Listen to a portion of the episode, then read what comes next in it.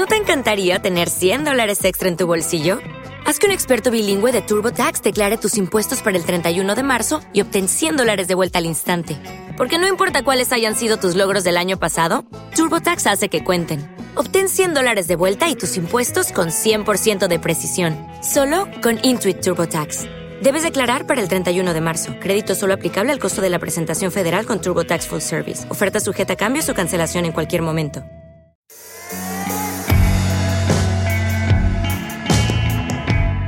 Músico, comunicador de la UBA, luthier, productor de eventos y estuviste arriba del escenario con los Arctic Monkeys. ¿Es cierto? Doy fe. Bueno, tenemos mucho de qué hablar, así que vamos a arrancar con una sencilla. ¿Qué es Dios es máquina?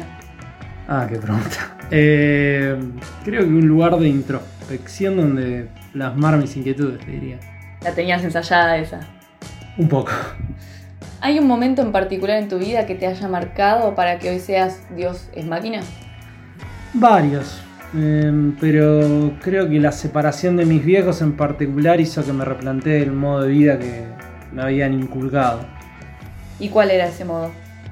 El, el sueño norteamericano, el de la casa, los pibes con el Golden Retriever, todos esos dogmas que son muy propios de su generación y que tienen marcado a fuego, como que crecí creyendo en todo eso. ¿A qué te referís con eso? Que la felicidad era un cúmulo de cosas que había que conseguir. Creo que recién cuando se distanciaron empecé a replantearme todas esas ideas que había mamado y aceptado así de manera sumisa. ¿Cómo crees que te afectó? Eh, con el tiempo eh, empecé a notar que había naturalizado un montón de cosas mega tóxicas que me mantenían en un estado pasivo, en- con una especie de burbuja que evitaba que me pregunte por qué y para qué hacía lo que hacía. Entonces es ahí donde entra la música en tu vida. Ahí en realidad es donde arranca este proyecto, la música como que siempre estuvo en mi vida. Ve- ¿Venís de una familia de artistas? Eh, no, no realmente. Mi hermana, ponele que está un poco más abocada a lo que es el arte plástico, pero mis viejos recién ahora de grande se permiten experimentar algo parecido restaurando objetos. ¿A qué se dedican tus viejos? Mi viejo es arquitecto y docente de la UBA y mi vieja es psicopedagoga y dirige un colegio. ¿Y te apoyan en tu carrera? Y me bancan la verdad más en lo que es mi carrera universitaria. Les encanta verme feliz arriba de los escenarios, pero siempre vieron al arte más como un hobby que otra cosa. ¿Y vos lo ves así o cómo lo ves? Al arte eh, es lo que le da sentido a mi vida. Trato de tomármelo lo más en serio que puedo para demostrárselos, pero la verdad que es un rubro difícil.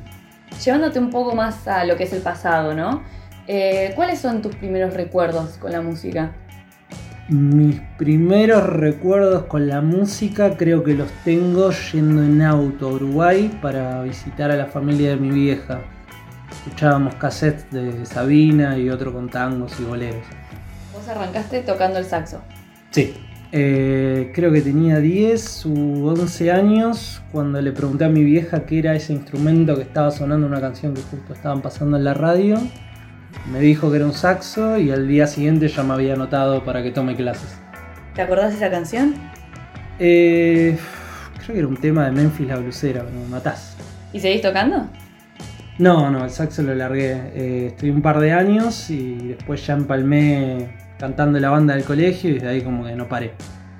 En su libro El mito de Sísifo, el filósofo Albert Camus afirma que al enfrentarse a la falta de un sentido objetivo que rija su existencia, el ser humano tiene tres posibilidades. Anestesiarse, suicidarse o aceptar lo absurdo y aprender a vivir con eso. Antes de arrancar con Dios es máquina, estabas en otros grupos y ya habías llegado a tocar en bastantes venues importantes como Conex, Niceto, El Cirgu, junto a bandas grosas del ambiente hasta que un día cortaste con todo. ¿Qué pasó? Y la verdad es que no estaba en un buen momento personal. ¿Te puedo preguntar por qué? Eh, estaba atravesando una especie de crisis existencial que terminó derivando en una especie de, de etapa de depresión bastante heavy. Eh, la música, junto a otro montón de cosas, empezó a hacer algo que hacía por inercia y la verdad es que no me estaba generando ningún tipo de satisfacción. Por lo que me estuviste contando, calculo que habrás resignificado esta crisis. ¿Querés contarnos un poco cómo fue ese proceso? Y ante todo fue difícil.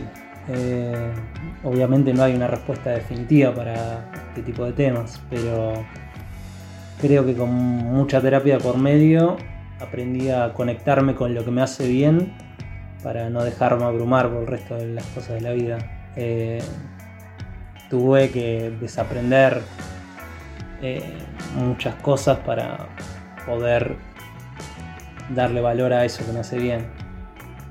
Y te voy a hacer una pregunta casi obligada, pero ¿qué es para vos el éxito? Para mí el éxito es poder hacer la música que quiero. Eh, siendo un poquito más específico, te diría que lograr escribir una frase honesta, profunda, que me represente y a la vez, si se puede, eh, que interpele o conmueva a otros. Así es como lo medís.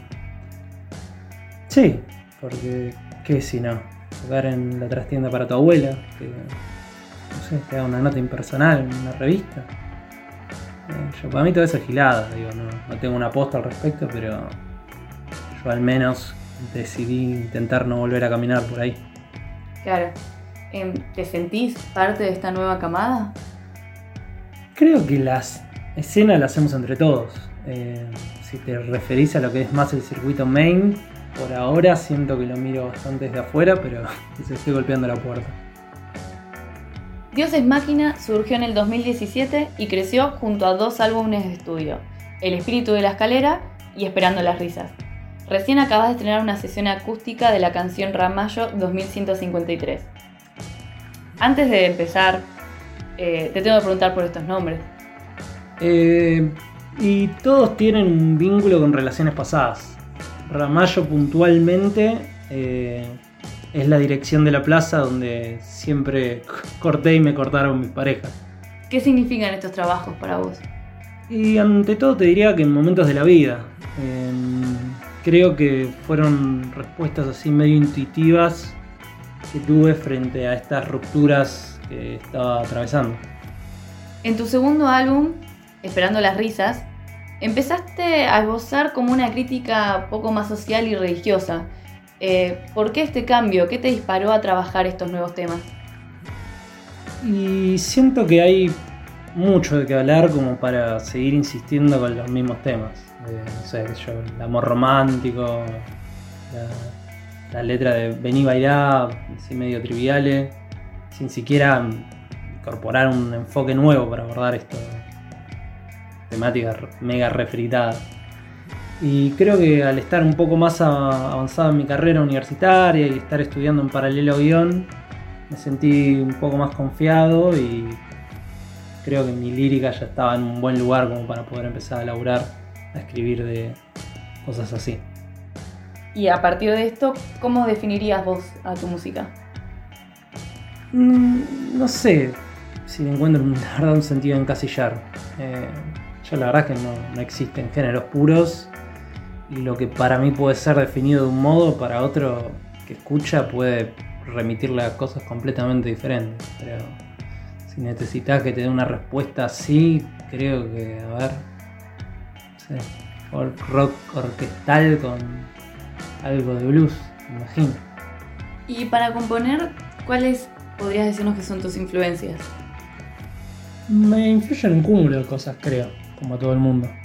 Eh, miro mucho cine de todo tipo, me gusta la ciencia ficción en todos sus formatos, consumo bastante filosofía. Y las series de animación para adultos como Bojack o Ricky Morty son mi gran debilidad.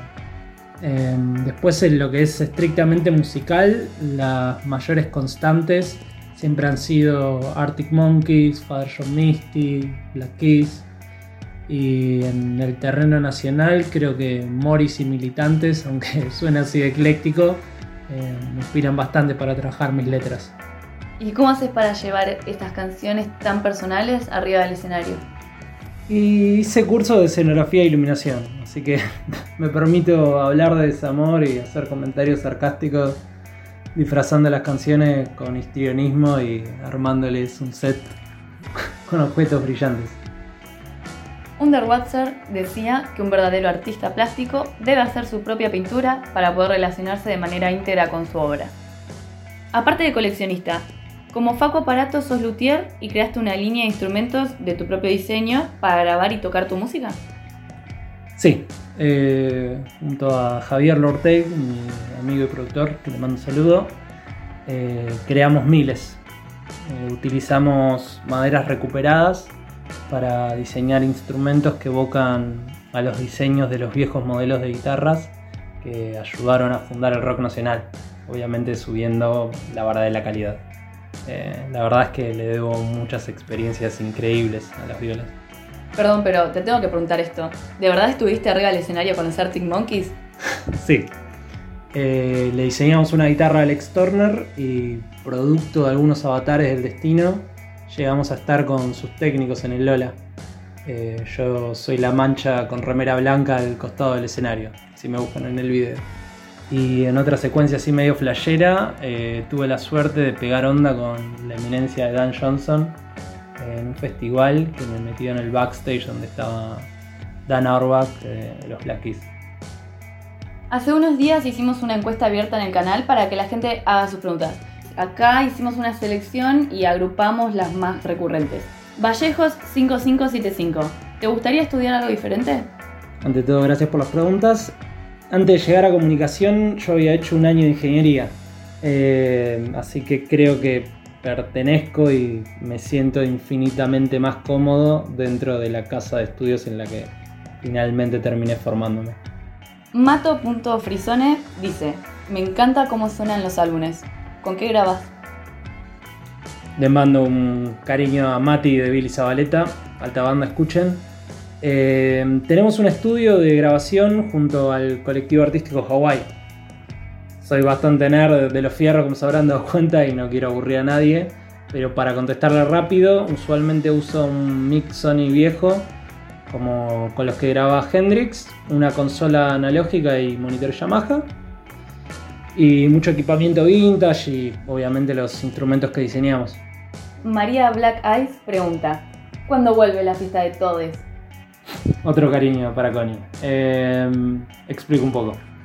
Eh, cuando saqué el primer álbum ya era fin de año y se me hizo un bardo conseguir una sala donde poder presentarlo. Así que vi la Opportun Crisis, como diría Homero, y junto a un grupo de amigues armamos un ciclo de fiestas en diferentes casas. Eh, creo que cuando íbamos por la séptima edición ya mucha gente empezaba a quedar afuera, así que terminamos montando un proyecto un toque más serio con este nombre. Una pregunta que fue muy recurrente y que nos preguntamos todos. ¿Los anteojos tienen aumento o son de pinta? Son de verdad, son de verdad. Eh, los uso de que tengo 5. Cuando me diagnosticaron astigmatismo y miopía, así que no veo una vaca dentro de un ascensor. Te llegar con un par de botellas de gaseosa muy polémicas y bastante particulares. ¿Qué onda ese fanatismo? eh, en mi familia somos fanáticos de la ginger ale, que creo que es a lo que te referís. Eh, no se encuentran en muchos lugares, así que siempre que veo un almacén que por alguna de esas casualidades tiene, compro un par para estoquearme. Eh, así que si hay alguien de Cunnington escuchando y quiere hacer un canje, ya sabe dónde encontrarlo. Bueno, para ir cerrando, ¿qué hay que esperar de Dioses Máquinas? Estoy en medio de la grabación de un álbum conceptual. ¿Algo que nos puedas ir adelantando? Eh, no mucho, pero Va a ser, en términos temáticos, así una especie de ópera rock filosófica ambientada en el espacio, te podría decir. Mira, lo esperamos con muchas ansias. Y mientras tanto, se encuentran como Dioses Máquina en Instagram, YouTube y todas las plataformas de streaming. Pago Aparato, muchas gracias por venir. Gracias a ustedes por el laburo y el espacio para las bandas emergentes. Siempre es un placer. Nos reencontramos la próxima. Tengan un muy buen día y en caso de que no nos escuchemos, buenas tardes y buenas noches.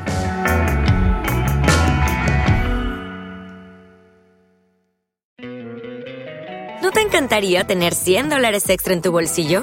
Haz que un experto bilingüe de TurboTax declare tus impuestos para el 31 de marzo y obtén 100 dólares de vuelta al instante Porque no importa cuáles hayan sido tus logros del año pasado, TurboTax hace que cuenten. Obtén 100 dólares de vuelta y tus impuestos con 100% de precisión, solo con Intuit TurboTax. Debes declarar para el 31 de marzo. Crédito solo aplicable al costo de la presentación federal con TurboTax Full Service. Oferta sujeta a cambios o cancelación en cualquier momento.